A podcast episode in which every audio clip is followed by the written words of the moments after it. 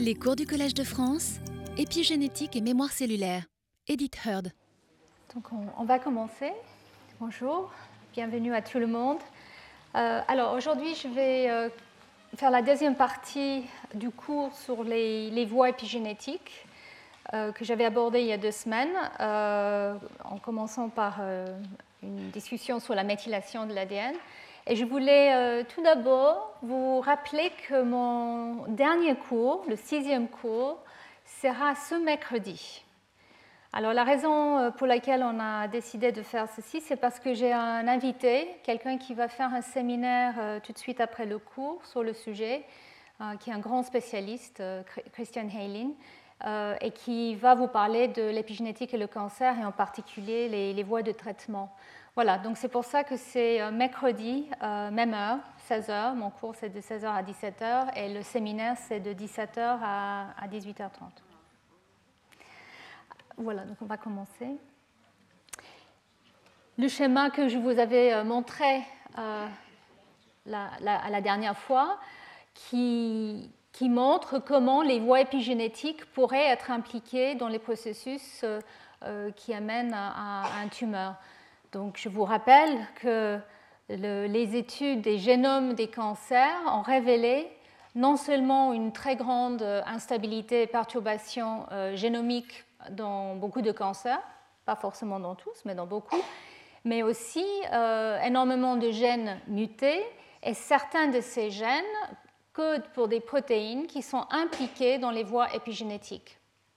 Et c'est cette euh, réalisation qui est quand même très récente euh, qui a fait, je dirais, euh, exploser un peu le domaine de l'épigénétique dans le cancer, parce que nous avons réalisé qu'effectivement, beaucoup des, événements désastreux peuvent être en partie déclenchés par des voies épigénétiques.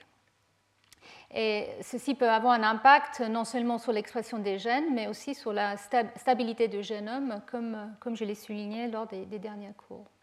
Alors, euh, il y a deux semaines, j'ai parlé surtout euh, de ces, ces voies-là, de méthylation de l'ADN, cette euh, modification chimique de l'ADN qui pourrait jouer un rôle important dans plusieurs euh, voies épigénétiques et, dans le cancer en particulier, dans la répression des, éléments transposables, mais aussi dans la régulation des, gènes. Et aujourd'hui, je vais vous parler euh, de manière euh, finalement assez succincte, parce que c'est énorme, des, deux autres aspects.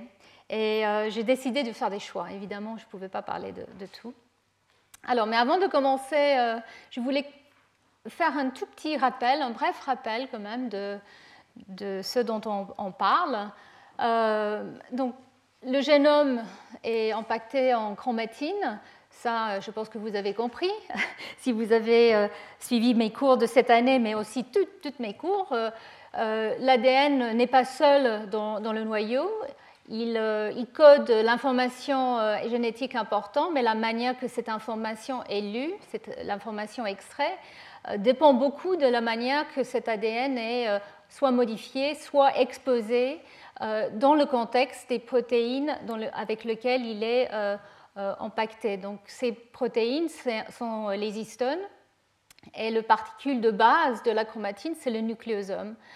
Et ces nucléosomes, en fait, peuvent être des capacitateurs de l'expression, dans le sens qu'ils peuvent euh, attirer certains facteurs, mais ils peuvent aussi être des barrières à cette expression.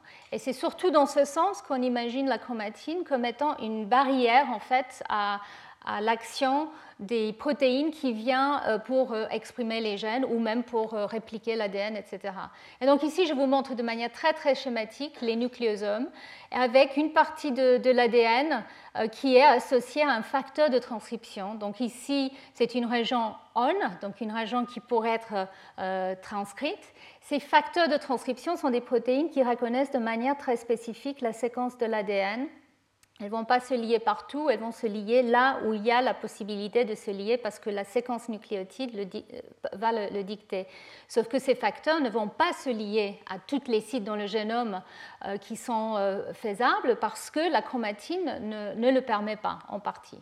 En tout cas, si un facteur de transcription peut se lier, c'est aussi parce que la chromatine le, permet. Et donc, on sait que les, histones qui font partie de ces nucléosomes peuvent être modifiés.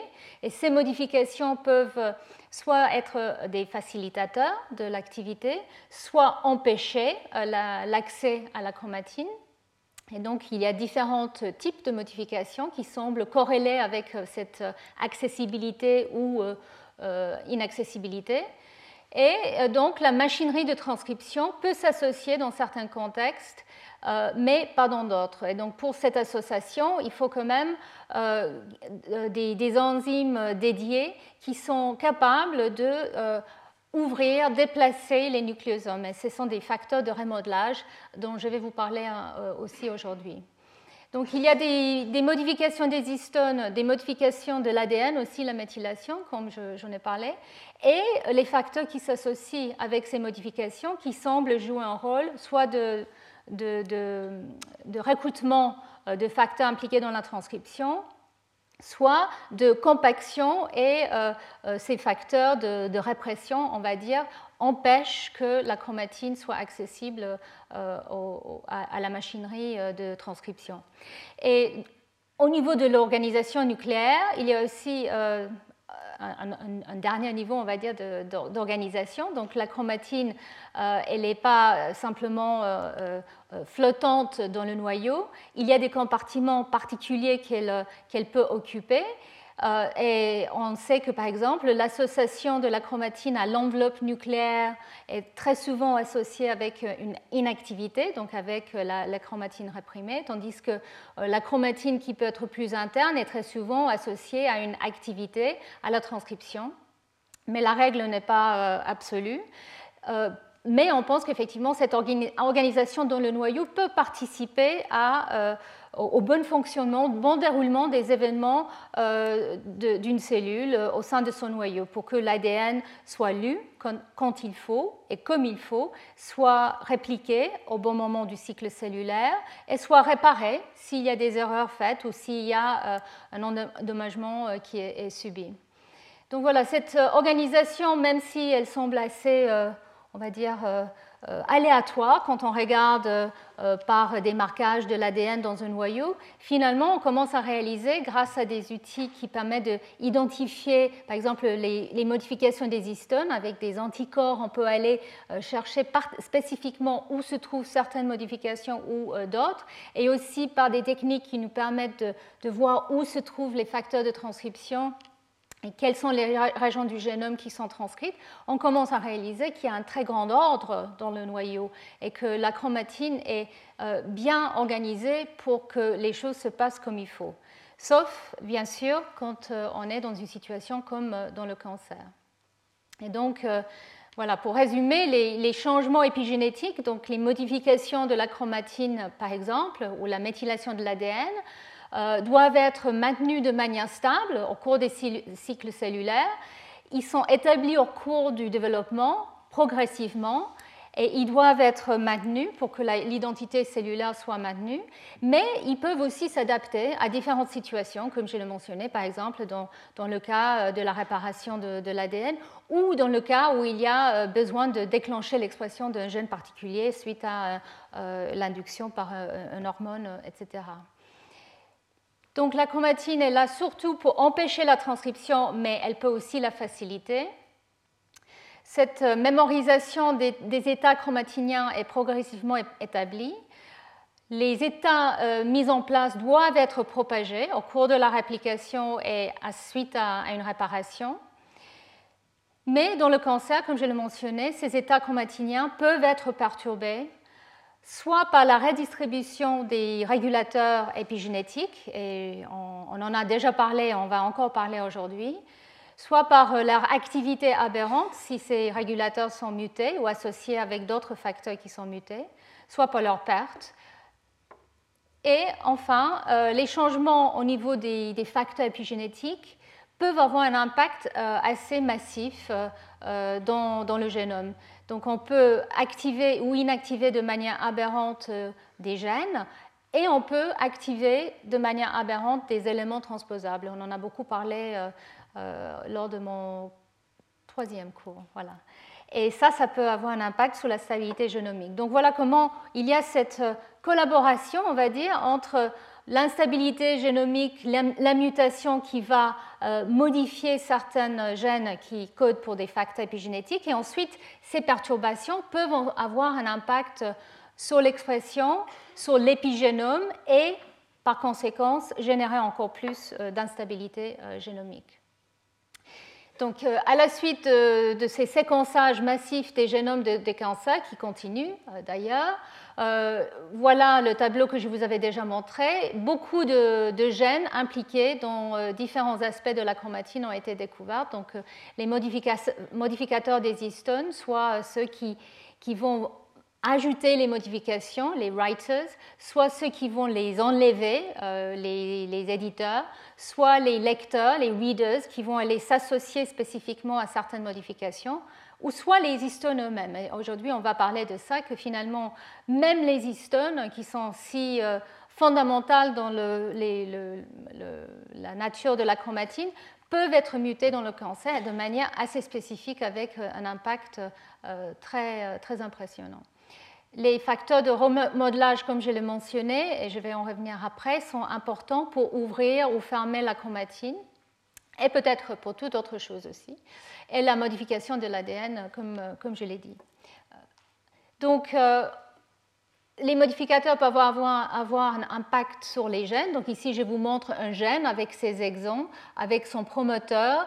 Et donc, euh, euh, nous savons qu'il y a des modificateurs des histones comme les, les, facteurs trithorax et polycom dont je vais vous parler dans un instant, qui sont importants pour le maintien de l'état actif ou inactif des, gènes. Et la méthylation de l'ADN, comme je l'ai dit euh, il y a deux semaines, est absolument euh, critique pour euh, le bon déroulement de l'expression dans certains cas, mais pas dans tous les cas.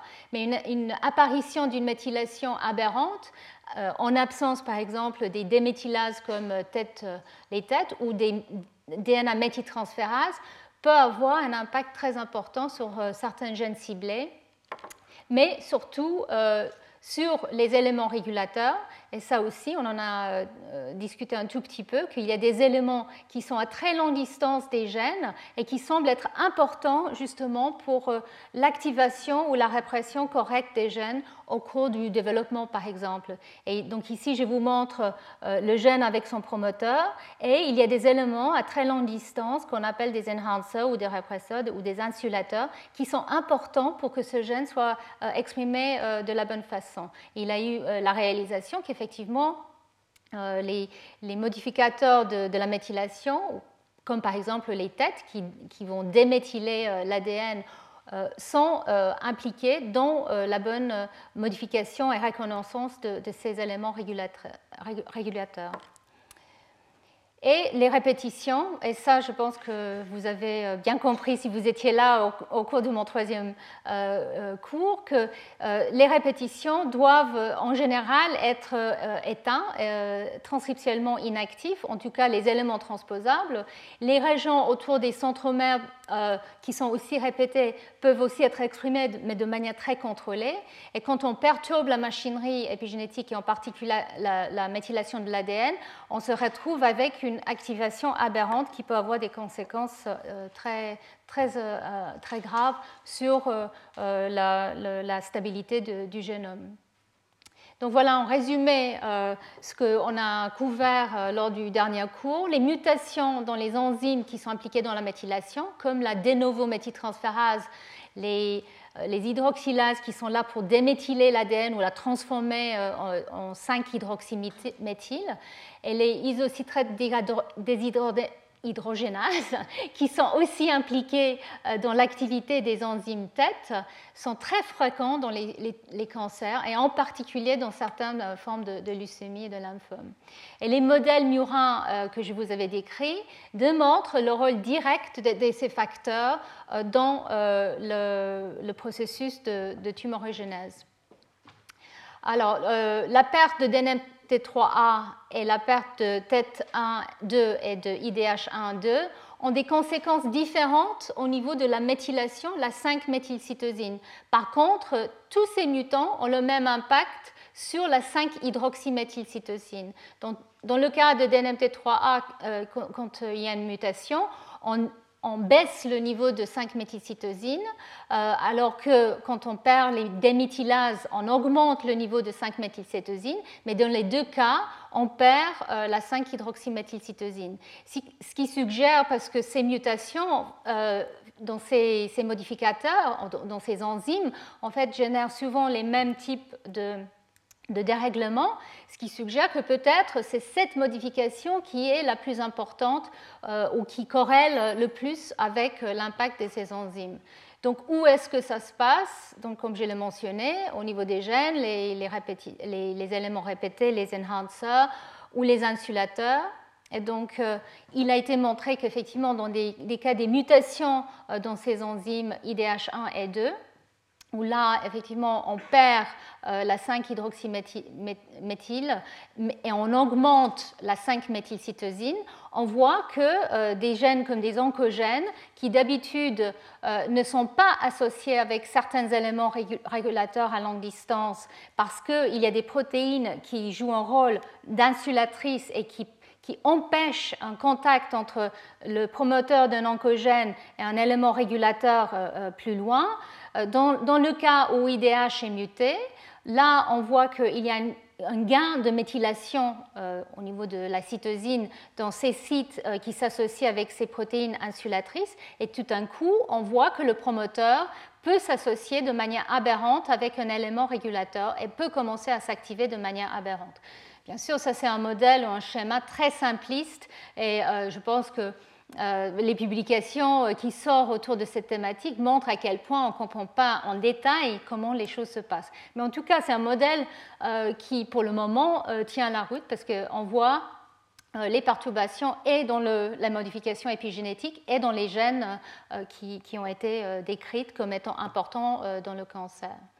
Et donc l'autre point sur lequel j'avais terminé la, dernière fois, c'est cette réalisation très récente que euh, cette 5-hydroxyméthylcytosine, euh, qui, est générée par les enzymes TET et a besoin de l'activité des enzymes IDH1 et 2, euh, est enrichie là où les endommagements de l'ADN se passent dans les cellules. Il a été montré qu'effectivement, la perte de ces enzymes TET pourrait avoir un impact sur l'intégrité du génome, peut-être parce que ces enzymes jouent un rôle au niveau de la, soit de la réparation ou soit la manière que les états chromatiniens sont mis en place suite à une réparation.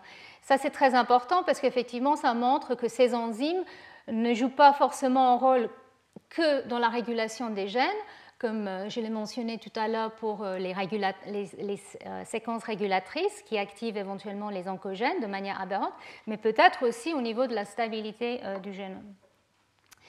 Donc voilà, c'était euh, le, rappel de, beaucoup de, choses que j'ai déjà mentionnées. Euh, et je voulais euh, juste souligner que c'est grâce à, des études de la méthylation à grande échelle que nous pouvons non seulement commencer à comprendre qu'est-ce qui, qui, ne va pas dans, différents types de tumeurs, mais aussi on utilise ces profils pour mieux définir différents types de tumeurs. Et je vais vous décrire ça dans un instant. Donc voilà, ça c'est le schéma euh, que je vous avais montré déjà plusieurs fois.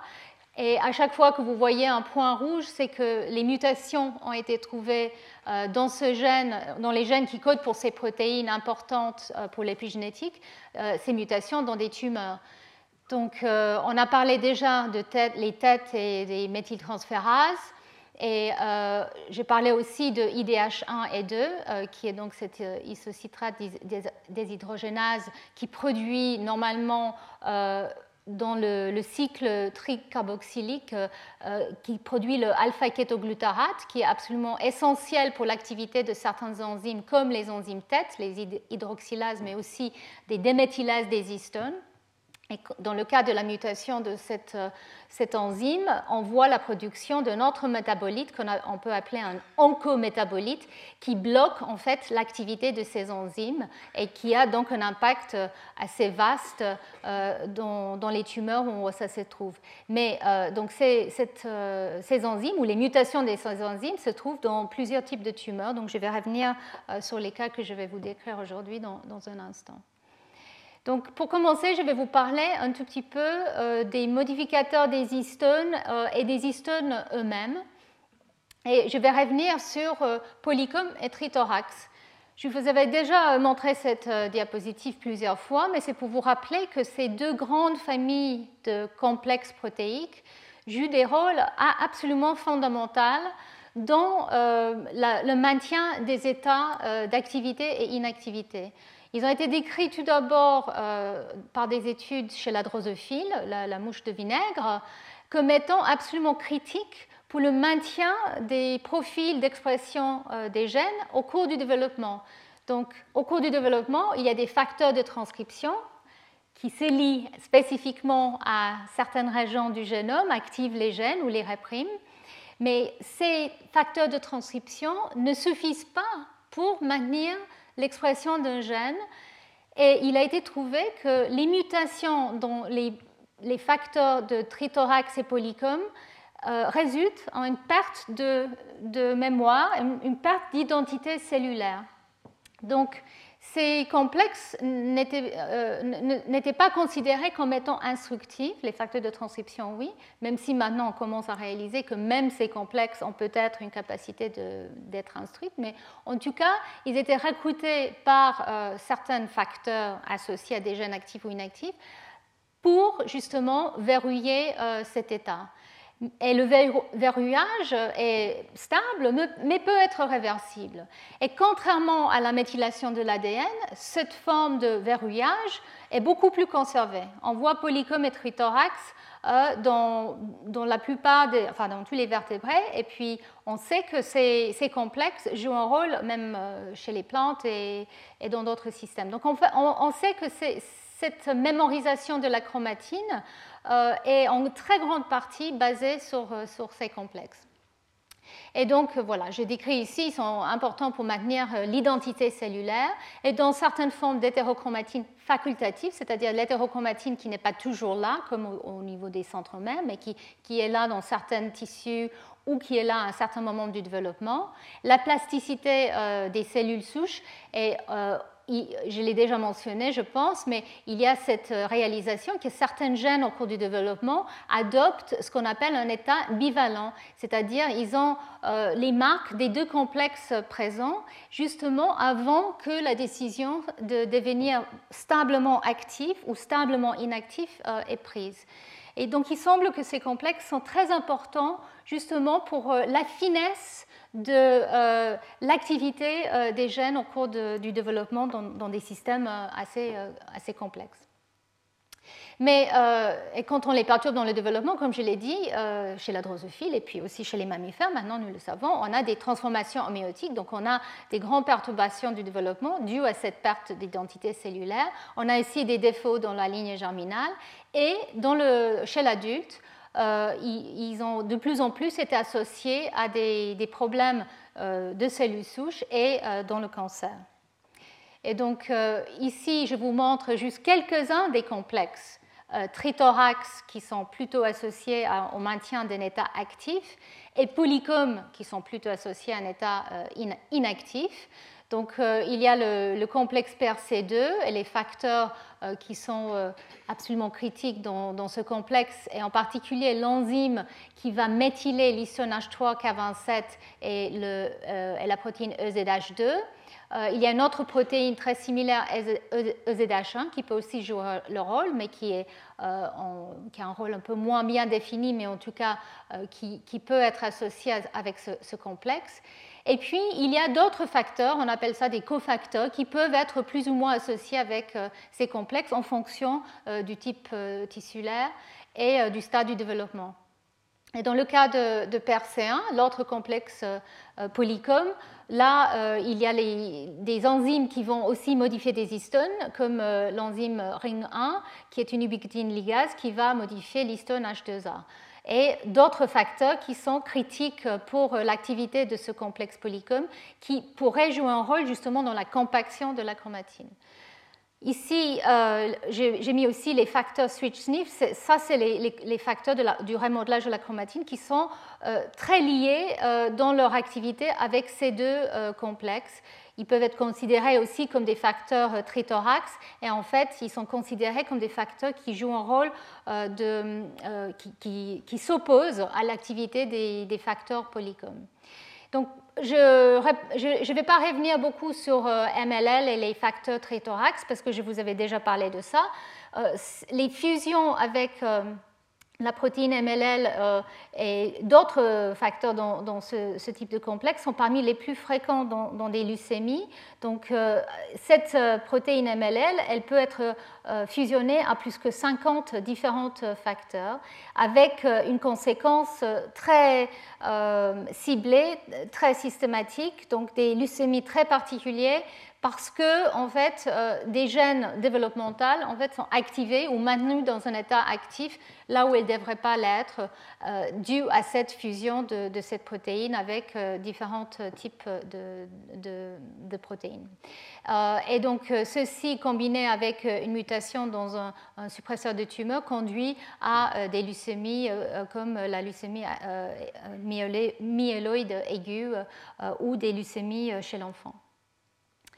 Donc euh, voilà, pour résumer, une, perturbation euh, dans des complexes trithorax, soit via des protéines de fusion, soit via des mutations euh, dans certains de, ces, facteurs qui font partie du complexe, sont impliqués dans le, cancer. Et pareil pour polygone. Et donc pour Polycom, ici je vous montre, n'ayez pas peur, un schéma euh, qui résume euh, un petit peu les, différents facteurs associés à l'action de PRC2 et PRC1 et les tumeurs euh, qui sont associées. Alors, j'ai fait le choix, en fait, de ne pas me focaliser beaucoup sur l'enzyme critique de, de PRC2, ZH2, que je viens de vous mentionner, qui est néanmoins très associé euh, avec le cancer. Dans beaucoup de cancers, on trouve EZH2 amplifié, donc on dirait qu'il s'agit d'un gain de fonction dans ces cas-là, peut-être. Mais dans d'autres tumeurs, euh, on voit que EZH2 est muté. Donc en fait, on voit des gains et des pertes de fonction de, cette enzyme. Et ça reste quand même, euh, je dirais, un domaine assez controversé. Il n'est pas tout à fait clair euh, à quel niveau euh, ces enzymes ou ce complexe jouent son rôle. clairement, il est impliqué dans le cancer. Vous allez voir ça quand je vais vous parler de en fait, son, cible, qui, un de ses cibles, qui est la lysine 27 de l'histone H3, qui est méthylée de manière spécifique et triméthylée par ZH2. Euh, mais euh, donc le, complexe PRC2 et ZH2 en particulier, comme je l'ai dit, euh, semble jouer différents rôles dans différents contextes, dans différentes tumeurs. Donc la semaine prochaine, enfin non pas la semaine prochaine, dans deux jours, je vais vous parler des, thérapies et il y a beaucoup d'intérêt sur les inhibiteurs de ZH2 et donc je vais vous parler un tout petit peu de, du souci qu'il faut avoir par rapport à l'utilisation de ce type d'inhibiteur, euh, vu euh, les, actions très diverses, différentes que ça peut avoir. Mais pour revenir sur son activité intrinsèque, en fait, PRC2 donc, modifie H3K27 au niveau de sa, H3 au niveau de la lysine 27, et il y a une déméthylase UTX ou K2M6A euh, qui joue un rôle euh, euh, inverse, qui va enlever cette modification. Et dans beaucoup de situations, on voit que les méthyltransférases sont souvent présents avec les déméthylases. Donc c'est un peu, c'est un dilemme un petit peu pour le, les gens qui travaillent avec, comment on peut avoir les deux activités au même endroit au même moment? Et on pense que c'est un équilibre qui est extrêmement important, justement pour assurer que là où il faut maintenir euh, la méthylation, on le maintient, peut-être avec une activité, on va dire, qui est plus élargie sur une région, mais dans des situations où ces méthyltransférases peuvent peut-être avoir une activité non voulue, où il faut enlever cette, cette modification, la déméthylase peut être utilisée de manière plus importante. Donc c'est quelque chose qui est toujours, je dirais, en, cours d'exploration, mais ce qui est clair, c'est que cette euh, enzyme est euh, très impliquée dans des tumeurs aussi, euh, et nous savons qu'effectivement, elle est aussi affectée probablement par les mutations dans IDH1 et 2, qui, comme je l'ai dit, produit cet oncométabolite qui, affecte l'activité des méthylases de, du TX et d'autres déméthylases. Euh, et juste pour dire un mot sur PRC1, PRC1 est aussi euh, très souvent euh, associé ou muté dans des, des tumeurs, différentes protéines associées avec le complexe PRC1. Euh, sont associés euh, à, des, à, différents types de tumeurs, soit euh, surexpression, soit une perte. BMI1 a un statut assez particulier parce qu'il semble être très impliqué dans les cellules souches. Et donc, dans, le contexte des cancers, il y a l'idée que peut-être c'est cette activité qui génère un statut de cellules souches qui pourrait être impliqué, mais ça aussi, ça reste un domaine en pleine exploration. En tout cas, euh, voilà, comme euh, pour PRC2 qui a cette activité au niveau d'H3K27, comme je l'ai mentionné, euh, PRC1, lui, peut ubiquituler l'histonnage 2A au niveau de la lysine 119. et il y a des enzymes qui peuvent peut-être venir enlever cette modification qui joue le rôle un peu équivalent à, à les que j'ai parlé pour pour PRC2, il y a des désubiquitinases qui peuvent jouer peut-être le rôle inverse par rapport au, à PRC1.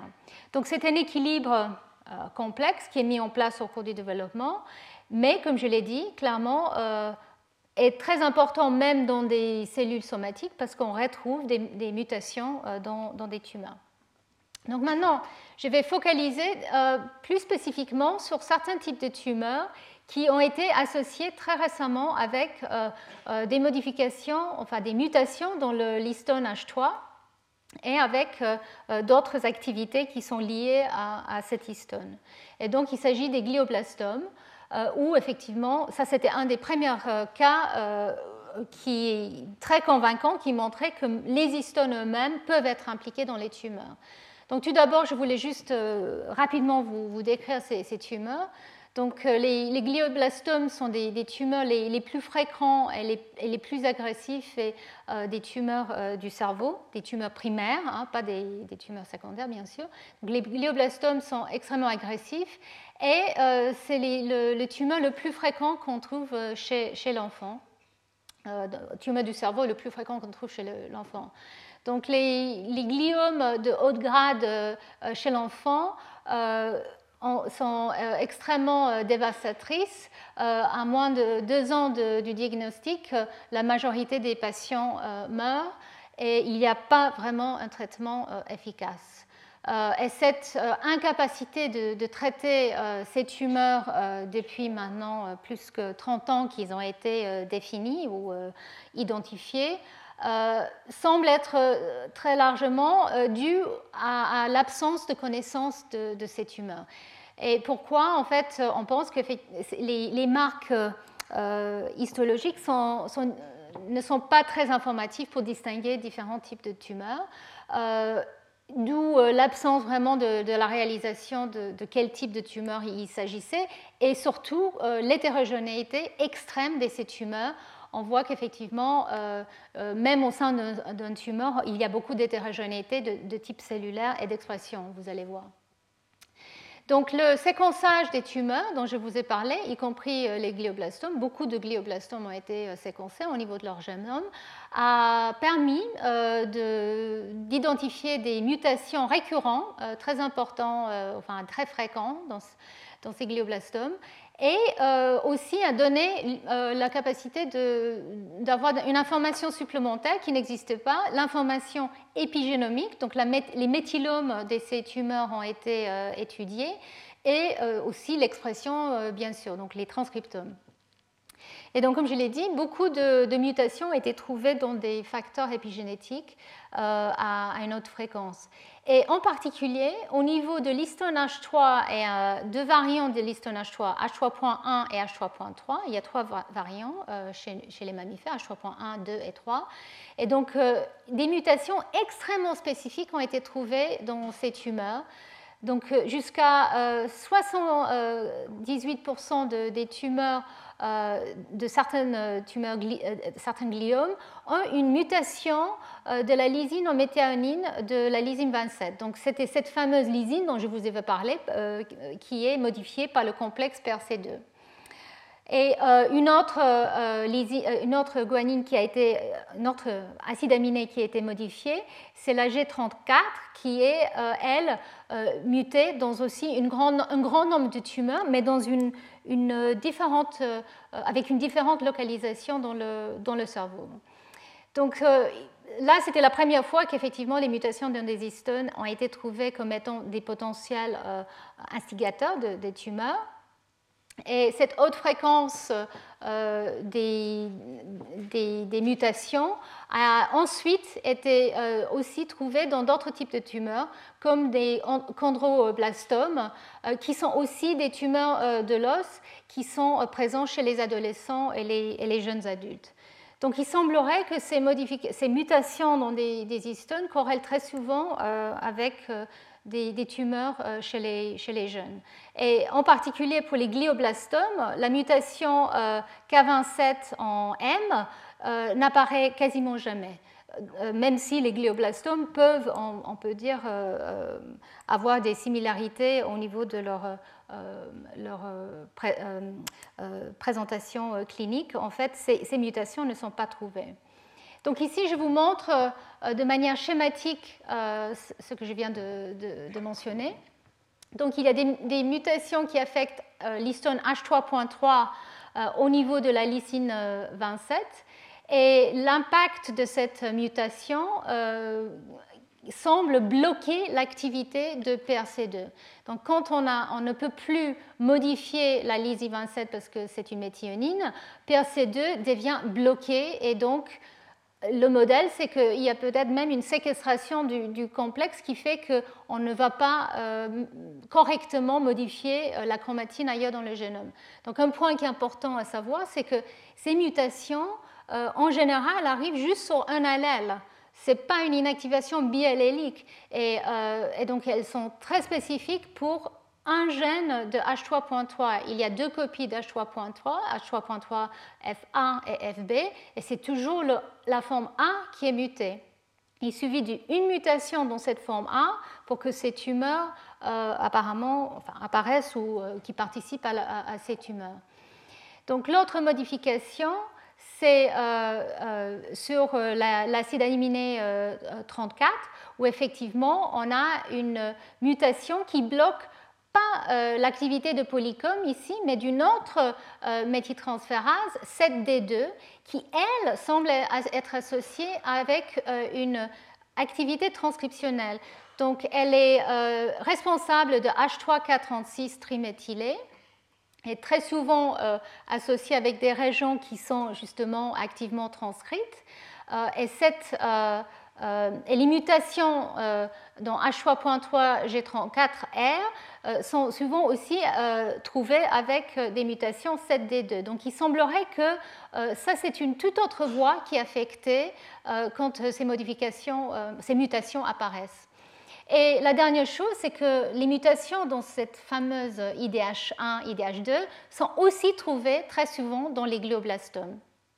Et comme je l'ai mentionné, on pense que euh, cette enzyme euh, peut avoir un impact euh, sur la chromatine, soit via la méthylation de l'ADN, soit via les déméthylases. Donc, il y avait sur le, grand groupe de tumeurs qui, ont été séquencées cette réalisation qu'effectivement il y a une haute fréquence de ces, ces mutations dans les, variants des histones. Et donc ici, juste pour vous dire un mot euh, sur en fait, je pense que j'ai déjà tout dit dans la diapositive précédente, mais juste pour revenir un peu sur la méthode, enfin les mécanismes dont les, gens imaginaient au moment que cette découverte a été faite, il y a quelques années, c'était qu'effectivement, le, gain de fonction, parce qu'un seul allèle est muté, semble être d'une part un blocage de l'activité répressive de PRC2 et ZH2, euh, qui euh, conduit à une dérégulation massive dans ces tumeurs de H3K27 triméthyle, euh, même si, comme je l'ai dit, il y a d'autres H3.3 qui sont présents avec la lysine non mutée, mais néanmoins, massivement, on voit une perte d'H3K27 triméthyle, sauf dans certaines régions, certains gènes qui semblent gagner cette modification. Donc c'est comme si on redistribue, on remanie complètement l'épigénome dans ces tumeurs. Et on voit aussi associé à ça, euh, de manière intrigante, euh, une hypométhylation au niveau de l'ADN euh, dans, le génome. Donc voilà, au moment où la découverte a été faite, il a été réalisé que ces, ces modifications des histones doivent être quand même importantes parce que, je vous le rappelle, mais lors de mes premiers cours, euh, on parlait toujours de euh, l'importance ou pas de ces modifications. Est-ce qu'ils sont modifiés, mais c'est simplement une indication que cette enzyme a été euh, à un endroit ou un autre Là, c'est la preuve, je pense, que effectivement ces lysines et les modifications associées sont importants et d'autres preuves sont venues des systèmes modèles comme chez la drosophile, mais tout récemment. Et euh, donc pour l'autre modification, effectivement, comme je l'ai dit, on pense que là, il s'agit d'une redistribution de cette marque H3,436 triméthyle, plutôt associée à une activité transcriptionnelle. Et euh, il a été proposé euh, dans la publication qui a décrit ces mutants que, en fait, euh, certains gènes sont, dérégulés euh, en présence de cette euh, mutation de cette histone, comme par exemple le gène MYC qui est très clairement impliqué dans le, cancer. Donc, juste un bref rappel au niveau des variants des histones. c'est important, même si je ne vais pas passer beaucoup de temps en fait, en, vous reparlant de ça parce que je l'ai déjà couvert dans d'autres cours, mais euh, il y a beaucoup de variants d'histone, surtout chez les mammifères, euh, et beaucoup de gènes qui codent pour chaque variant, comme je l'ai dit. Dans le cas de H3.3, il y a juste deux gènes, euh, mais pour H3.1, je pense qu'il y en a plusieurs copies. En tout cas, H3.1, c'est un variant qui est déposé que en phase réplicative, c'est au cours de la réplication de l'ADN. C'est H3.1 qui est déposé au cours de la phase S. Par contre, H3.3 est ciblé à certaines régions du génome, euh, très précisément euh, grâce à des enzymes ou des protéines qu'on appelle des chaperones. Euh, d'ailleurs, H3.1 aussi a besoin des chaperones, mais différents. Mais H3.3, en fait, est ciblé très souvent dans des, des gènes qui sont activement transcrits, aussi dans les promoteurs de certains gènes silencieux, et des, éléments régulateurs, et euh, aussi dans les régions péricentriques et télomériques. Donc, c'est les régions qui sont euh, près des centromères ou aux deux extrémités des chromosomes, donc les, télomères, qui sont aussi très importants pour le cancer, parce que la stabilité euh, de ces régions est absolument essentielle pour le bon déroulement de la division cellulaire, etc. Donc on sait qu'une déstabilisation des télomères peut avoir un impact très important et aussi les centromères. Et il a été trouvé que euh, certains des chaperones qui sont importants pour déposer H3.3 au niveau des, régions péricentriques ou télomériques sont aussi mutés dans les tumeurs. Dans les mêmes tumeurs, on voit non seulement euh, les mutations H3.3, les mêmes types de tumeurs peuvent aussi montrer des mutations dans les protéines DAX et ATRX qui sont responsables en fait de cet, on va dire, accompagnement euh, d'H3.3 euh, dans les lieux où il doit euh, être ciblé. Donc on pense qu'effectivement, H3.3, en tout cas H3.3, G34, c'est cet acide aminé qui semble être plus associé avec les mutations ou chevauché avec les mutations ATRX-DAX. Euh, semble peut-être avoir un rôle dans soit les télomères, soit euh, les régions centromériques, péricentriques. Par contre, H3.3K27M semble être plutôt associé à d'autres régions euh, du, génome. Donc tout ça pour vous dire que non seulement les variants des histones, mais en plus les chaperones, les, complexes qui vont les accompagner, semblent être absolument critiques euh, dans un contexte tumoral. Donc pour revenir au, gliome, ici je vous montre donc pour chaque euh, type de mutation dans le variant H3.3 euh, ou H3.1. Donc en fait, dans les deux cas, on trouve cette euh, mutation, mais c'est plus fréquent dans le, cas de H3.3. Mais en tout cas, dans les deux variants H3.1 et H3.3, on trouve cette mutation de K en M au niveau de la lysine V7. Et en H3.3, on voit cette mutation de G en R.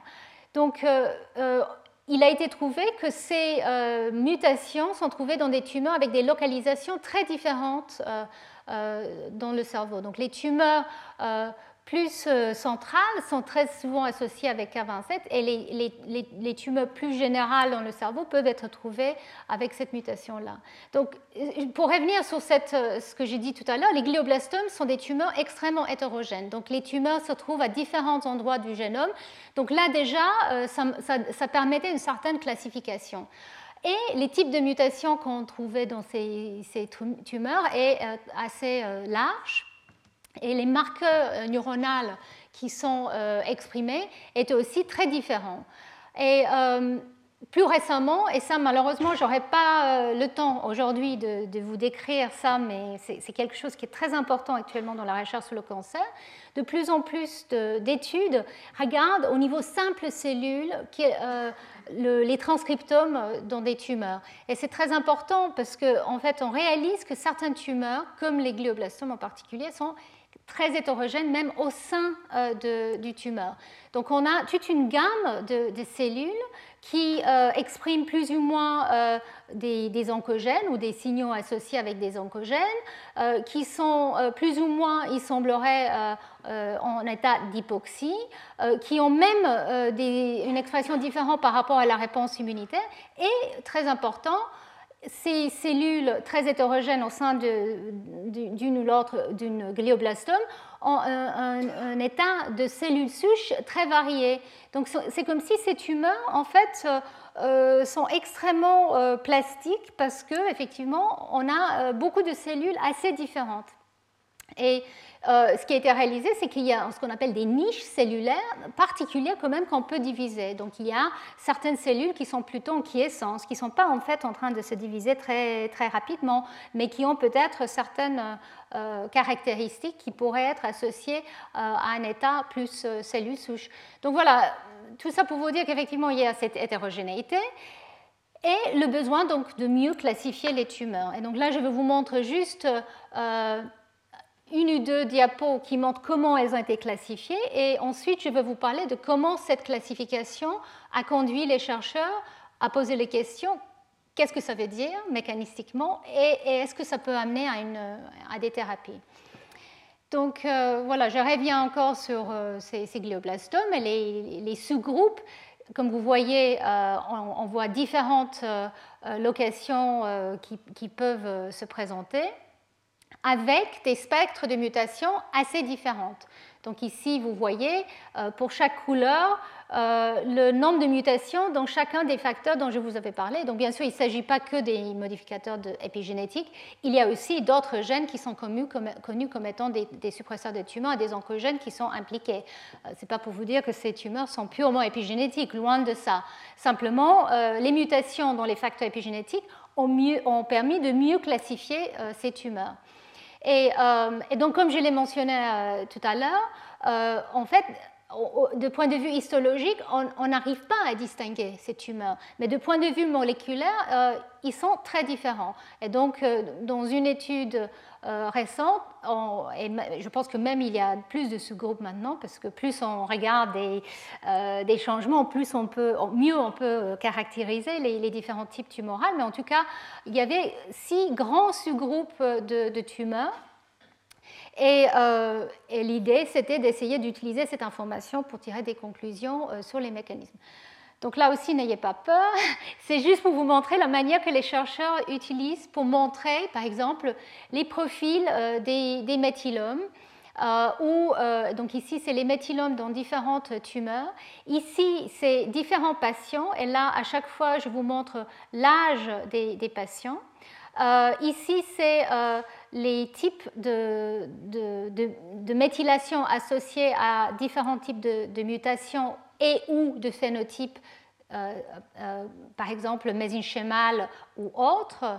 Et ici, c'est euh, les mutations qui sont trouvées dans différents euh, types de tumeurs. Et vous voyez, les chercheurs ont pu classifier donc, euh, les tumeurs dans ces six classes différentes avec des mutations différentes au niveau des facteurs dont je vous avais parlé y compris les facteurs comme P53, qui est un, tumeur, suppresseur de tumeurs classique, et d'autres types de gains ou pertes chromosomales qui sont utiles pour classifier ces tumeurs.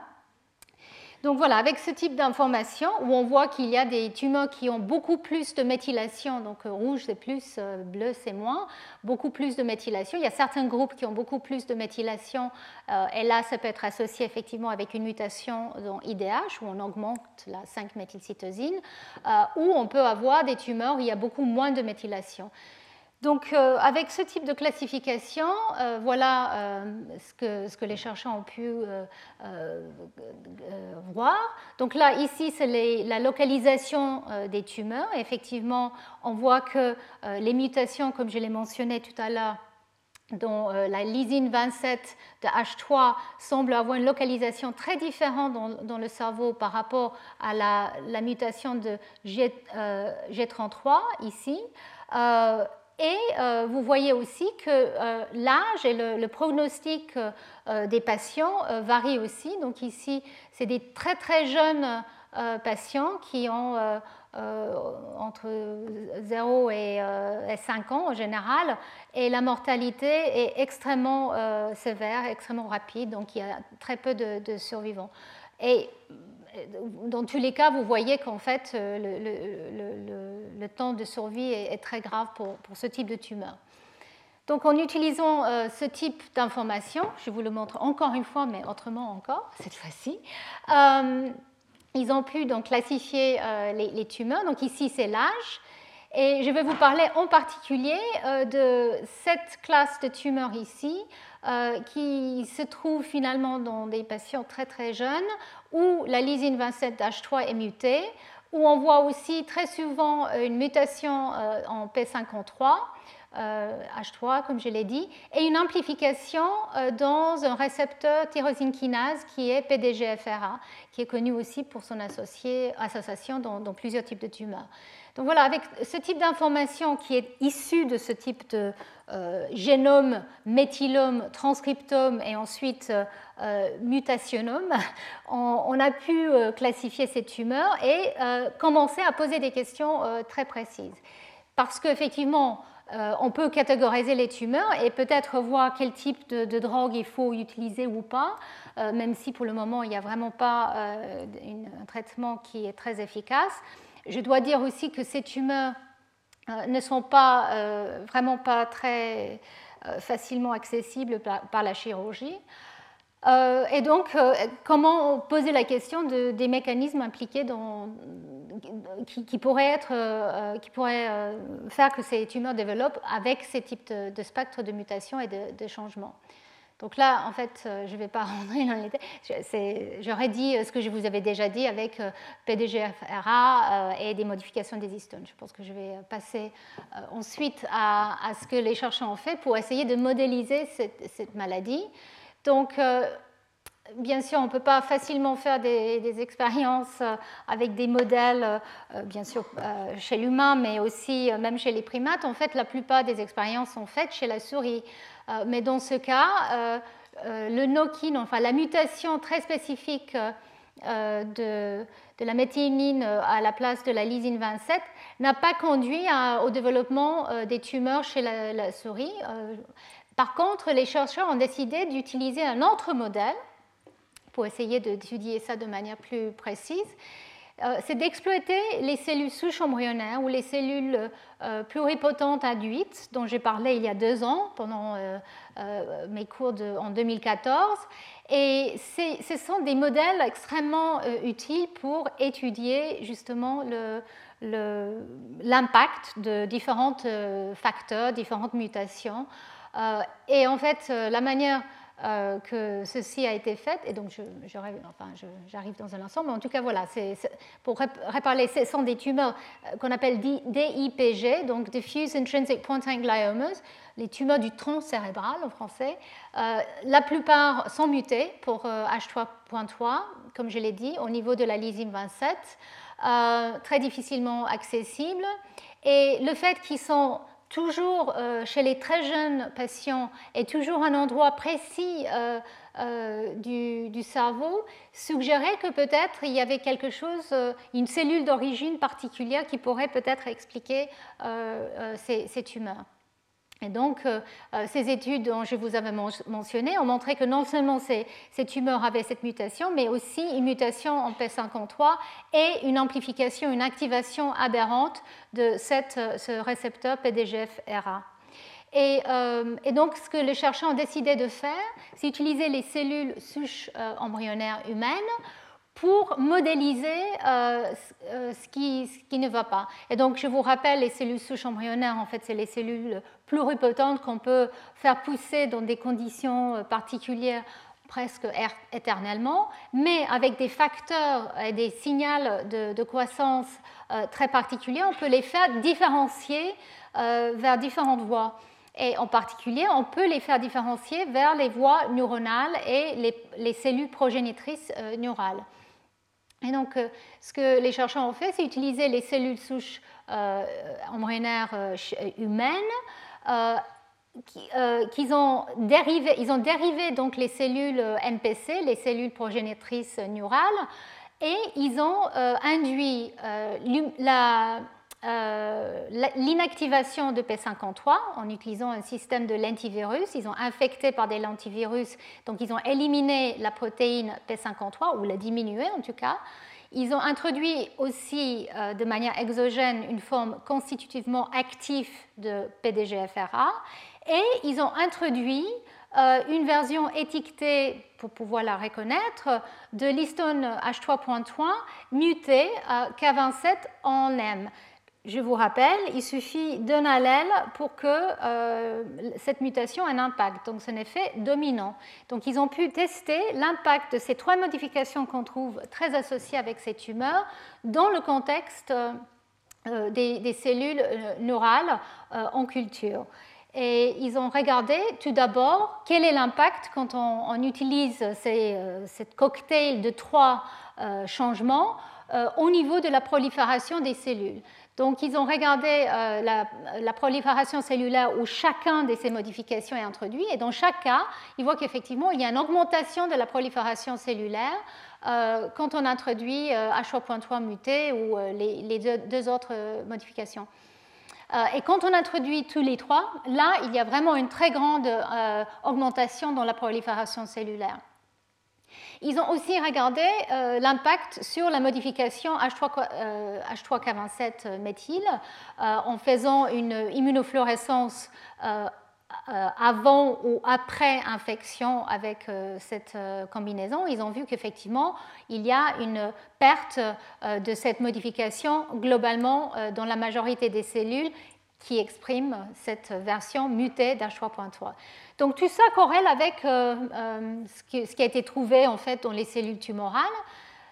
Mais la grande question, c'est est-ce que finalement euh, ces cellules qui prolifèrent plus, mais qui, vont, qui montrent aussi en culture en tout cas un, un, taux augmenté d'apoptose, qui est souvent trouvé avec dans un état avant cancer, enfin après euh, cancer euh, euh, tumoral, est-ce que ces cellules sont capables de, produire des tumeurs? Et donc pour faire ceci, ils ont pris les cellules et ils les ont injectées dans les cerveaux des souris immuno réprimées? Déprimées, merci. Et ils ont étudié l'impact à plusieurs stades différents. Donc, tout d'abord, ce qu'ils ont trouvé, c'est qu'il y a un, euh, bloc euh, quasi total de la différenciation vers euh, certaines voies, les, voies d'astrocytes. Donc, le, lignage astrocytique a été presque totalement bloqué. Donc, comme si ces cellules, effectivement, elles ont du mal à se différencier dans un contexte où normalement elles devraient se différencier. et ils ont vu qu'effectivement, il y a l'émergence de tumeurs quand ils ont. donc ici, les P5K, c'est les cellules qui ont été infectées avec ces trois changements, ces, trois, l'H3.3, P53 knockdown et PDGFRA activés. Donc ici, vous voyez euh, dans un cerveau, non, vous voyez rien, moi non plus d'ailleurs, en tout cas, euh, ils ont regardé euh, l'apparence des, tumeurs et ils ont aussi marqué avec H3K27 triméthylé aussi pour voir s'il y a une différence entre les, les, cellules qui ont été injectées qui étaient mutantes et les cellules non infectées, donc les cellules sauvages. Donc ce sont des cellules humaines issus de cette différenciation des cellules ES humaines en MPC, ensuite infectées avec euh, ces trois modifications et ensuite injectées chez la souris pour voir si oui ou non on développe des tumeurs. Et donc effectivement, des tumeurs apparaissent relativement lentement, au bout de plusieurs euh, semaines, voire mois, mais de manière massive. Donc euh, il y a des tumeurs qui sont produites de manière très pénétrante. Et les, chercheurs ont étudié donc les, transcriptomes de ces tumeurs et ils semblent être comparables aux transcriptomes qui ont été trouvés dans les, tumeurs équivalents euh, chez les patients dont je vous avais parlé tout à l'heure.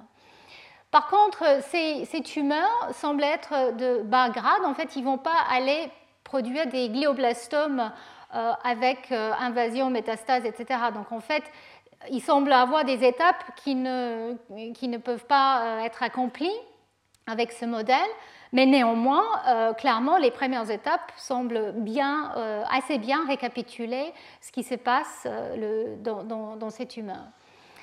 et quand ils ont regardé de manière plus précise qu'est-ce qui ne va pas au niveau des gènes exprimés dans ces tumeurs, ils ont trouvé des transcrits des gènes qui sont euh, assez spécifiquement associés avec des stades précoces du développement, normalement, donc des, cellules, normalement dans les cellules neuroépithéliales, qui, sont en fait des précurseurs des MPC. Donc c'est comme si ces, cellules qui sont bloquées euh, dans leur capacité de, de méthyler la lysine 27 euh, de l'histonnage 3 euh, n'arrivent pas à progresser correctement, restent dans un, statut relativement non différencié. Donc, euh, tout ça pour résumer qu'effectivement, la forme mutante d'H3.3 semble avoir un rôle de euh, on va dire, reprogrammation presque de, ces, précurseurs neuronales euh, et qui restent dans un, dans un, état assez primitif et qui n'arrivent pas à répondre correctement euh, aux signaux qui font que normalement ils vont se différencier.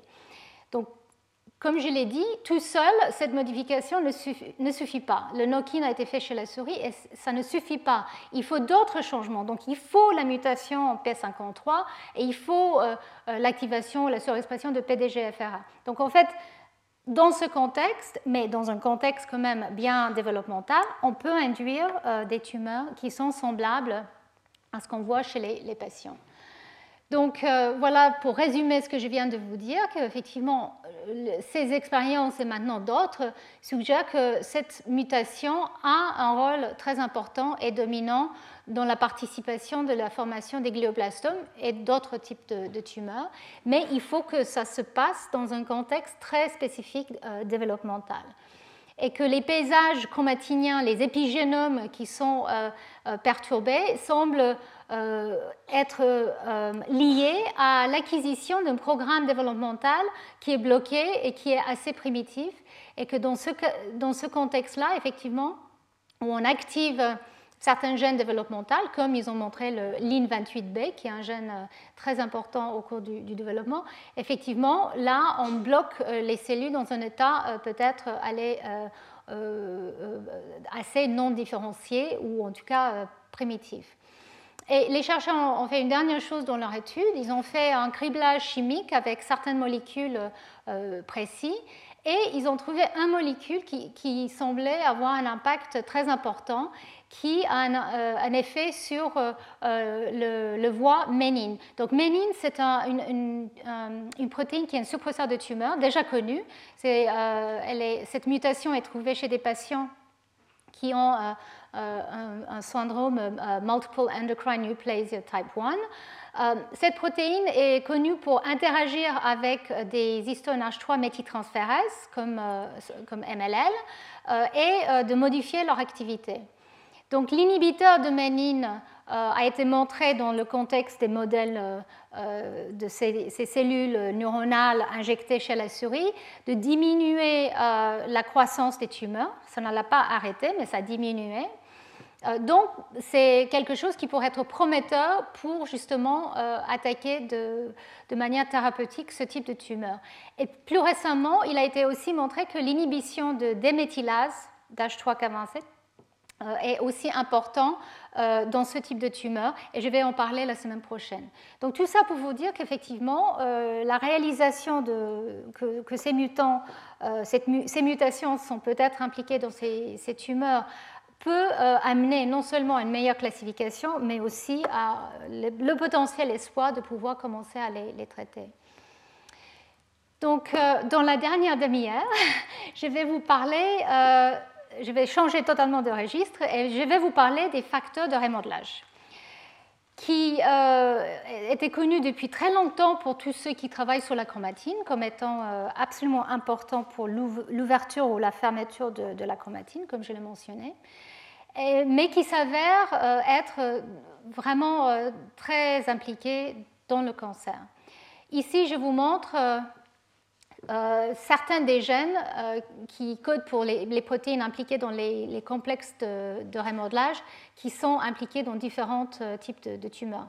Mais vous allez voir, c'est très intriguant parce qu'il semblerait que chaque sous-unité de ces complexes peut être impliquée à, un certain type de tumeur, mais avec une spécificité tissulaire assez importante. Donc, un peu comme euh, les variants des histones dont je vous ai parlé euh, tout à l'heure, ce pas des mutations qui semblent affecter tout type de tumeurs euh, tout azimut, comme P53 par exemple. Il semble avoir quand même des, des, catégories de tumeurs qui sont plus affectées. Donc je ne vous dis pas que je vais vous apporter la, réponse à la question, mais c'est intriguant. alors, les complexes de remodelage, sont des, grands complexes qui sont importants pour, euh, comme je l'ai mentionné, l'ouverture de la chromatine et aussi le phasage des nucléosomes. Donc c'est quelque chose dont on n'a pas parlé beaucoup euh, pendant cette série de cours, mais on en a parlé l'année dernière. Euh, les nucléosomes ne sont pas dispersés de manière aléatoire le long du fibre du chromosome, mais sont espacés de manière très particulière. Et on pense que cet espacement est très important pour que effectivement les processus comme euh, l'activation transcriptionnelle ou autres peuvent se passer comme il faut. Et justement, on trouve qu'il y a euh, des régions qui sont déplétées des nucléosomes et qui sont très euh, bien, enfin qui sont placées de manière très précise à côté des promoteurs de gènes, qui sont importants pour la, la possibilité d'activer un gène, d'utiliser le promoteur d'un gène. Donc l'idée, c'est que ces, ces, complexes protéiques qui ont une, activité qui dépend de, l'ATP. Donc, euh, euh, ils, dérivent leur énergie euh, par des, des, sous-unités très spécifiques qui sont des ATP-AS et, qui semblent y compris la bêta-actine, et qui semblent avoir une capacité justement de faire bouger les nucléosomes c'était euh, ce qui a été conclu grâce à des, études de transcription in vitro. On prenait les nucléosomes, on prenait les, complexes euh, de, de, remodelage et on, prenait euh, la pole 2 et on posait la question est-ce qu'on peut transcrire des nucléosomes sans, avec ou sans ces, complexes Et la réponse était non. Il fallait certaines des, sous-unités de ces complexes justement pour que la transcription in vitro se passe. Donc pendant très longtemps, on imaginait vraiment que, ces complexes jouaient que ce rôle-là. Et donc ici, je vous montre de manière très schématique comment effectivement euh, les nucléosomes semblent être euh, placés peut-être grâce à l'activité des complexes comme le complexe switch-SNF dont, je vais vous parler. Mais euh, il s'avère que la situation est, comme toujours en biologie, est plus compliquée que ça. même si ces, complexes jouent certainement ce, rôle, ils peuvent aussi avoir d'autres types de rôles.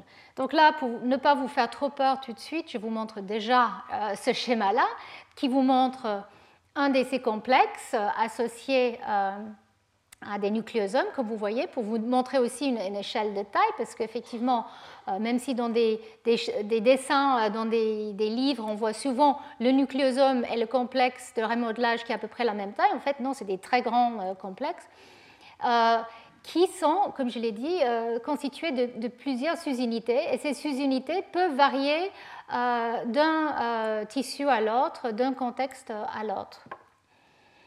Et euh, par exemple, dans les cellules OS, ici, euh, euh, c'est le complexe BAF que je vous montre. On a donc des sous-unités centrales qui semblent être présentes dans, tous les, complexes, mais on a des, sous-unités qui sont très spécifiques de chaque type cellulaire, que ce soit les cellules OS, les cellules neuronales, les neurones post-mitotiques qui ne se divisent plus, les progéniteurs cardiaques ou même les cellules sous-hématopoïétiques. Donc il y a une grande diversité dans le, contenu de ces complexes. Et euh, il y a au moins 29 gènes qui, codent pour euh, euh, les 15 familles de, qui, produisent ces sous-unités et qui sont très tissus spécifiques. Voilà. Donc, comme je l'ai dit, on pensait que leur activité était en particulier à faire bouger les nucléosomes. Et ça, c'est la sous-unité avec l'activité ATPase. Mais euh, un certain nombre de données récemment suggèrent que ce n'est pas, pas leur rôle, que leur rôle principal. Et beaucoup de, ces études, je dois le dire, viennent du laboratoire de, Jerry Crabtree. Donc je ne cite pas tous ces papiers, mais euh, beaucoup de, ce qui est écrit ici vient euh, du laboratoire de, Jerry Crabtree.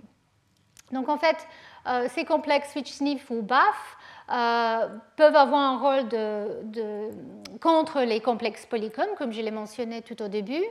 Euh, et on sait par exemple que quand on, a une mutation dans l'ATP aspergéen, euh, ça conduit à une accumulation d'H3K27 triméthyl. Donc comme si, en fait, ils sont là pour enlever polycomes à certains endroits du génome, en tout cas dans les cellules OS. Et donc, euh, les modèles dont je viens de vous parler, initial, étaient que ces complexes étaient là pour euh, bouger euh, les nucléosomes. Ils étaient peut-être recrutés par un facteur de transcription qui vient s'associer très spécifiquement à une séquence de l'ADN et qui attire peut-être ces complexes ou que ces complexes sont déjà là plus ou moins, donc ça aussi c'est un peu euh, encore ouvert, et, que leur rôle principal était d'attaquer les nucléosomes quand ils arrivent pour faire de la place justement, pour faciliter l'association avec d'autres protéines et avec euh, par exemple les complexes associés à la transcription. Mais la réalisation a été faite récemment que quand on délète les sous-unités qui semblent euh, pardon, quand on délète différentes de ces sous-unités, et beaucoup de mutants euh, commencent à exister maintenant, on réalise que la délétion des sous-unités qui donnent les, phénotypes les plus prononcés chez la souris n'étaient pas les sous-unités impliquées dans le remodelage euh, in vitro de la chromatine. Donc ça ouvre la question de comment en fait ces, facteurs euh, jouent leur rôle. Et euh, même il a été montré par le labo de Crabtree que ces complexes peuvent avoir une, action instructive. C'est-à-dire, on peut convertir euh, des fibroblastes en IPS ou des fibroblastes en neurones euh, avec l'aide de ces complexes, comme si elles jouent un rôle presque de facteur de transcription. Donc après ça aussi, c'est quelque chose qui est assez controversé, enfin pas controversé, mais discuté, parce que peut-être en fait elle recrute de manière transitoire des facteurs de transcription, mais en tout cas, euh, il y a de plus en plus de données qui suggèrent qu'elles sont capables de reconnaître des régions sans l'aide d'une protéine spécifique qui s'associe à l'ADN. Et euh, et c'est pour ça que j'en parle aujourd'hui, les études des génomes, euh, des séquençages des, tumeurs, mais aussi dans d'autres types de maladies, par exemple les maladies neurodéveloppementales, montrent que ces, ces unités qui sont le plus souvent mutées sont ceux euh, qui ne sont pas impliqués dans le, euh, comment dire ça, le remodelage de la chromatine. C'est ces autres sous-unités dont j'ai parlé qui sont importants pour autre chose. Donc la question reste ouverte, mais important à garder en tête parce que je vais vous parler maintenant de leur impact.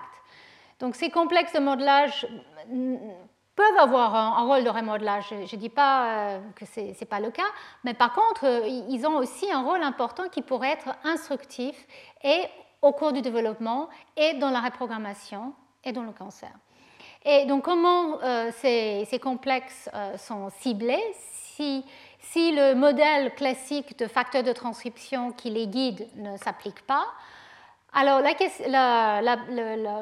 l'hypothèse est que peut-être ces complexes sont guidés par les modifications dans les histones et la structure locale de la chromatine. Et ça fait sens parce que pourquoi avoir ces zones de différentes euh, signatures chromatiniennes si ce n'est pas pour euh, peut-être jouer ce type de rôle?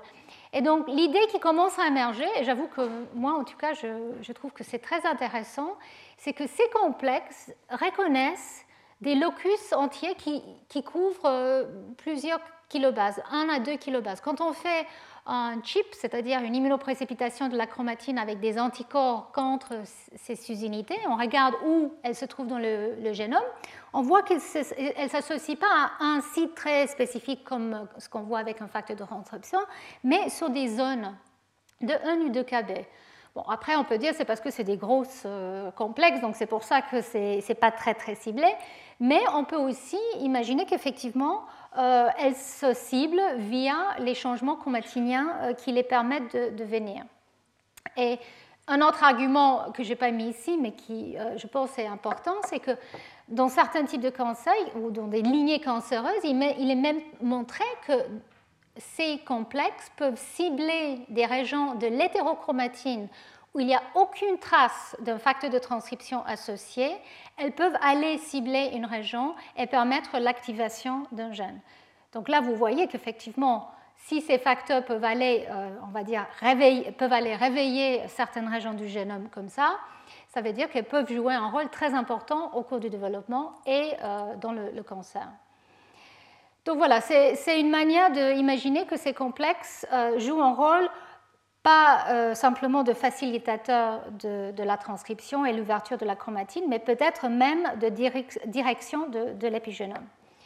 Et donc pour venir au, lien avec le cancer, euh, comme je l'ai mentionné, ils sont très souvent, les sous-unités sont très souvent mutées dans les cancers. Donc il y a plus que 20% des, cancers chez l'humain qui portent une mutation euh, dans au moins une des sous-unités de, ces complexes euh, BAF.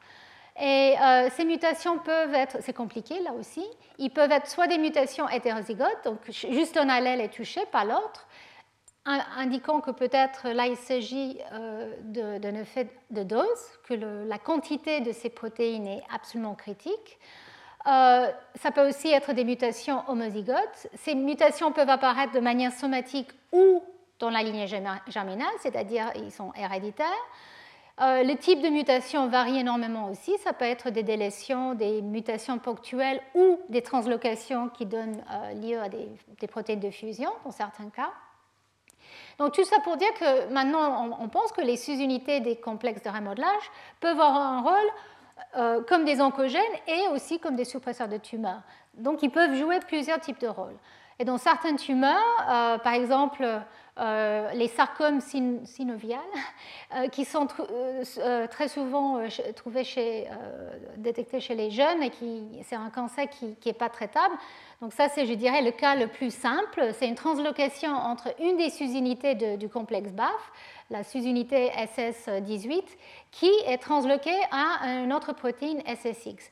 Et cette protéine de fusion, en fait, il a été montré, a le rôle de non seulement remplacer ou éviter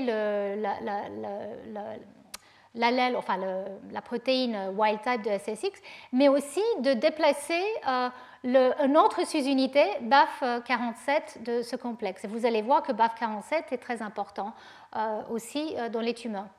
Et donc, quand BAF47 est déplacé de, son contexte euh, dans le complexe, cette protéine est dégradée, ce qui, arrive souvent avec ces protéines impliquées dans l'épigénétique, qui sont dans des complexes, et quand, elles, ne peuvent, plus être dans les complexes, elles sont instables. Donc voilà, en présence de cette protéine de fusion SS18-SSX, euh, on se retrouve avec un complexe qui ne fonctionne plus comme il faut. Et euh, il a été montré, et là c'était euh, dans, un papier encore du, laboratoire de Jerry Crabtree, par Sigal Kador qui viendrait à notre colloque en mois de mai. Donc il a été montré que ce complexe aberrant va aller s'associer avec, par exemple, le locus SOX2, qui est un, un facteur de développemental et de cellules souches, et probablement, ce complexe aberrant permet l'activation de SOX2 euh, via euh, l'enlèvement des marques euh, répressives comme les marques associées au polycom. Donc exactement comme il, le fait, enfin le mécanisme n'est pas connu, mais en tout cas le fait est là, on réactive des gènes qui normalement ne sont absolument pas exprimés dans, ce type, dans, les, cellules. Donc pour revenir à, d'autres types de tumeurs, je, voulais quand même mentionner euh, la toute première mutation qui a été, qui a été trouvée, et ça c'était euh, par Olivier Delattre et ses collègues ici euh, à Paris, qui ont trouvé qu'effectivement la sous-unité BAF47 qui porte plusieurs noms, malheureusement, donc SMARC-B1, INI1, H-SNIF5, donc euh, cette euh, euh, sous-unité, quand elle est mutée, conduit de manière systématique à un type de tumeur très spécifique qui sont les tumeurs rhabdoïdes. Donc en général, ce sont des tumeurs du rein. avant, ils, ont été classés comme des tumeurs type WINS. Bon, maintenant, on, comprend qu'effectivement, c'est des tumeurs très, spécifiques rhabdoïdes, souvent détectées chez les enfants qui ont moins de 2 ans. Et ce qui est impressionnant, c'est que dans ces tumeurs, en général, c'est quasiment la seule mutation qui est trouvée. Euh, en fait, ces tumeurs, euh, avec un, complexe de remodelage dysfonctionnel, euh, semblent être capables de, générer un tumeur. Donc, on pourrait dire que c'est quasiment des tumeurs épigénétiques, même si je n'aime pas utiliser le mot comme ça. Mais en tout cas, effectivement, il suffit de très peu, une mutation, pour que euh, ces tumeurs euh, apparaissent. Donc ça, c'était vraiment la première indication que ces complexes de remodelage euh, étaient importants. Et donc, comment, qu'est-ce qui se passe dans ces cellules, dans, ces, situations où BAF47 muté est, présent? En fait, l'idée qui a été mise, c'est que peut-être il y a une, une, régulation anormale du locus link donc, euh, qui est connu pour, enfin déjà euh, connu pour être important pour la suppression euh, de la prolifération, donc suppression de, de tumeurs. Et donc effectivement, dans le cas où BAF47 est muté, on ne peut plus correctement contrôler ce locus et donc il y a une transformation des cellules sans avoir besoin de, trouver d'autres types de, mutations. Alors, Ensuite, euh, pour revenir sur euh, les différents types de mutations, ici je vous montre le complexe avec chaque sous-unité, le type de tumeur euh, dans lequel on peut, on peut trouver. On peut, le trouver. Et donc, comme je l'ai mentionné tout à l'heure, c'est intriguant qu'effectivement, on trouve que différentes sous-unités semblent être associées avec des tumeurs dans, des tissus très, très spécifiques. Donc, par exemple, un des, cas le plus fréquent est la mutation dans une des sous-unités centrales, euh, BAF250A ou ARID1A. Euh, donc, cette mutation est extrêmement fréquente, euh, en particulier dans les, cancers de l'ovaire dans une type de cancer d'ovaire, donc ovarian clear cell carcinomas. Euh, et euh, il semblerait, enfin en tout cas c'est clair, cette unité n'est pas impliquée dans le remodelage, comme je l'ai mentionné. Et alors d'autres euh, tumeurs comme les... Voilà, c'est ça. Donc la partie du complexe qui est impliquée dans le remodelage, BRG, donc qui est l'ATPS, est aussi très souvent mutée dans des tumeurs. Euh, de l'ovaire. Et euh, plus que 90% des, small cell euh, ovarian cancers ont cette mutation. Par contre, dans des, tumeurs, on peut dire équivalentes, mais dans le poumon, on, trouve cette mutation de manière très peu fréquente. Donc pourquoi ces complexes qui sont ces, protéines en particulier qui sont trouvées dans tous ces tissus ont ce rôle extrêmement spécifique dans tel ou tel tissu? Ça, ça reste un, point très, très intrigant. Par contre, je voulais quand même mentionner que souvent, les tumeurs associées avec certaines de ces sous-unités BAF euh, euh, ont une particularité, cette morphologie de cellules claires. Et donc, vous voyez ça ici dans deux types de tumeurs différents. Je pense que c'est un tumeur de, l'ovaire. Excusez-moi, j'ai enlevé la notation. Donc, je pense que c'est un tumeur, de l'ovaire et un tumeur du, rein. Je ne me souviens plus. En tout cas, ce que vous voyez, c'est que le cytoplasme est extrêmement euh, euh, clair et semble avoir une accumulation des, substances. Il a été euh, décrit comme la glycogène, euh, des vésicules de lipides, des, vacuoles de mucine. Donc en fait, il semblerait qu'il y a peut-être un, problème d'accumulation justement de glycogène dû à un métabolisme anormal des carbohydrates. Donc ça c'est très intéressant parce qu'effectivement le lien entre le métabolisme et ces complexes euh, de remodelage euh, semble quelque chose qui est de plus en plus euh, étudié et évident. Et donc ça, c'est peut-être une indication de comment ces complexes perturbés peuvent avoir leur rôle dans, différents types des, tumeurs. Et donc le dernier cas que je vais vous montrer ici, c'est le complexe PBAF, qui est une autre forme de, ces complexes de remodelage, qui contient une protéine particulière qui est la, protéine polybromo, ou BAF 180. Euh, et donc, euh, une mutation, euh, donc cette protéine BAF180 contient six bromodomènes qui peuvent aller s'associer avec une acétylation des histones. Donc ça, c'est une association qui est très souvent associée à une activation transcriptionnelle une activité transcriptionnelle. Et une mutation dans même une de ces six bromodomènes est suffisant, il semblerait, à participer à la, formation des, tumeurs en particulier les, tumeurs, euh, du, rein, euh, une classe très particulière qui sont les euh, clear cell renal carcinomas. Donc là aussi, un complexe qui semble très spécifiquement perturbé dans, un, tissu très particulier, mais encore une fois, ce phénomène de, cellules claires qui semble être le, un des caractéristiques de, ces mutations. Donc, alors, je voulais juste souligner un point, c'est que ce facteur-là, il se trouve, le gène est, très près de deux autres protéines qui sont aussi euh, très souvent associées à, ce euh, tumeur. Donc, euh, même si cette mutation est très souvent trouvée dans ces types de tumeurs, il semblerait que d'autres mutations dans les, gènes voisinants pourraient aussi participer à ce type de tumeur. Donc voilà, quelques questions pour, pour vous. Euh, pourquoi il y a cette spécificité tissulaire? Est-ce qu'il euh, s'agit, comme je l'ai mentionné pour les glioblastomes, qu'il y a une cellule d'origine dont tout ça se, euh, commence? Pourquoi il y a cette, il semble avoir cette sensibilité au dosage, parce que, comme je l'ai dit, on peut avoir une mutation juste dans une sous-unité et un allèle pour qu'il y ait un problème dans, dans des cellules et dans des tumeurs. Et donc, en fait, le, message qui commence à sortir de la littérature et des travaux des, des, personnes comme euh, euh, Jerry Crabtree, c'est que ces complexes ont une stoichiométrie extrêmement euh, euh, comment dire ça, précise.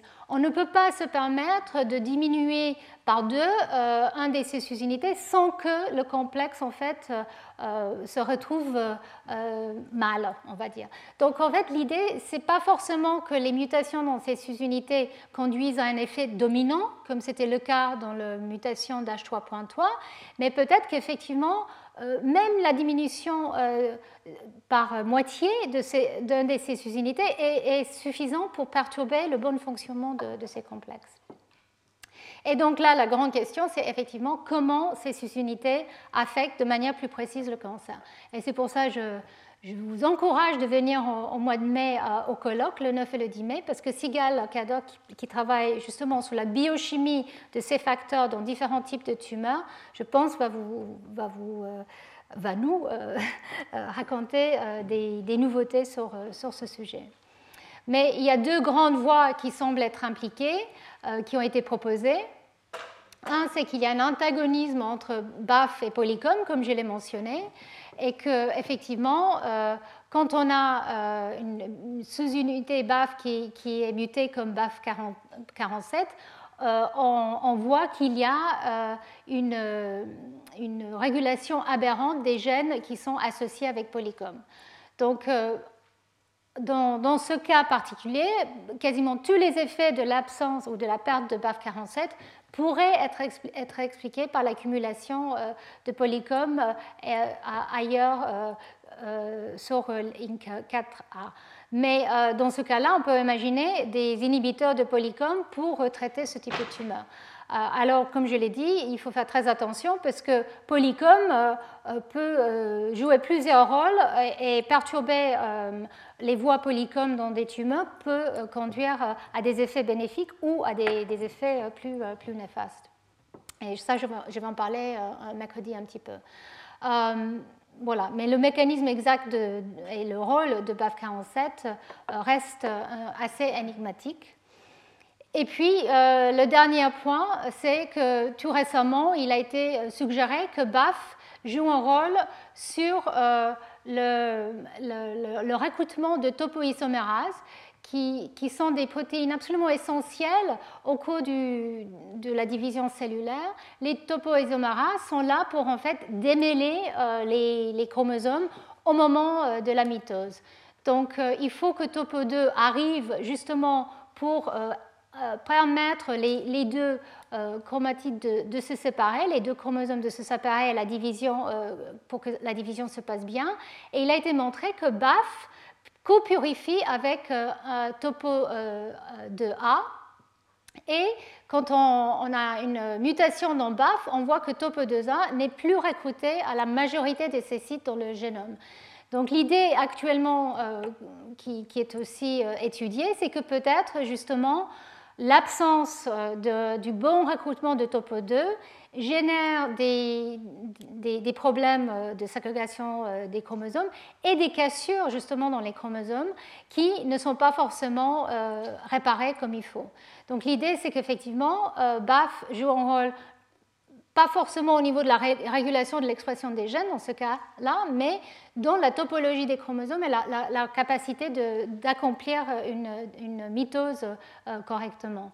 Donc ça, c'est toute une voie euh, qui, va être, euh, qui est activement explorée par, plusieurs groupes. Et en particulier, c'est souvent les inhibiteurs de topo qu'on utilise aussi pour traiter certains types de cancers en chimio. Donc ça, c'est très important parce qu'effectivement, euh, utiliser ce type euh, d'inhibiteur peut avoir euh, des effets bénéfiques ou néfastes, parce que la prédiction, c'est que ces mutations qui, empêchent Topo de, s'associer à l'ADN devraient être résistants à, l'impact des, des, inhibiteurs Topo 2. Donc ça, c'est peut-être très important dans le choix euh, de traitement euh, dans différents types de cancers. Euh, est-ce que oui ou non, il faut utiliser ce type de traitement? Donc voilà, je termine là avec une photo que je vous avais déjà montrée plusieurs fois, comment distinguer les gènes qui sont des drivers ou des passagers, donc les mutations qui sont importantes pour, pour le tumeur, pour la tumorigénèse et, et la, progression tumorale. Donc maintenant, euh, on commence à avoir euh, de plus en plus d'idées sur les mutations qui sont effectivement les drivers, même si ça reste toujours un grand défi dans telle ou telle tumeur d'identifier ces drivers. Mais surtout, je voulais euh, suggérer que L'identification des mutations dans des gènes qui sont impliqués dans la régulation épigénétique, en fait, c'est des backseat drivers. Donc, je ne sais pas si on dit ça en français, en fait.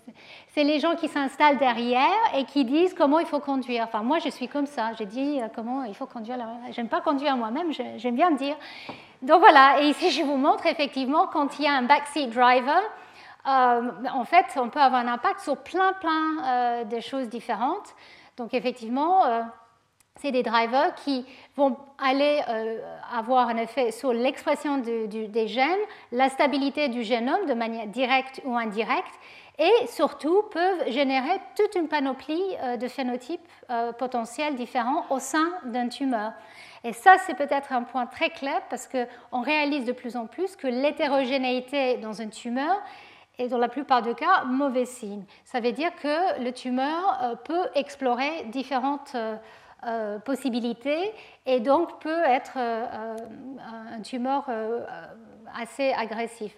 Ceci dit, ça donne aussi l'espoir que s'il s'agit justement de ce type de régulateur par des voies épigénétiques, euh, on peut imaginer euh, de réverser certains de ces effets. Et donc, ça sera le sujet de mon euh, sixième et dernier cours dans deux jours, mercredi. Et je vous remercie.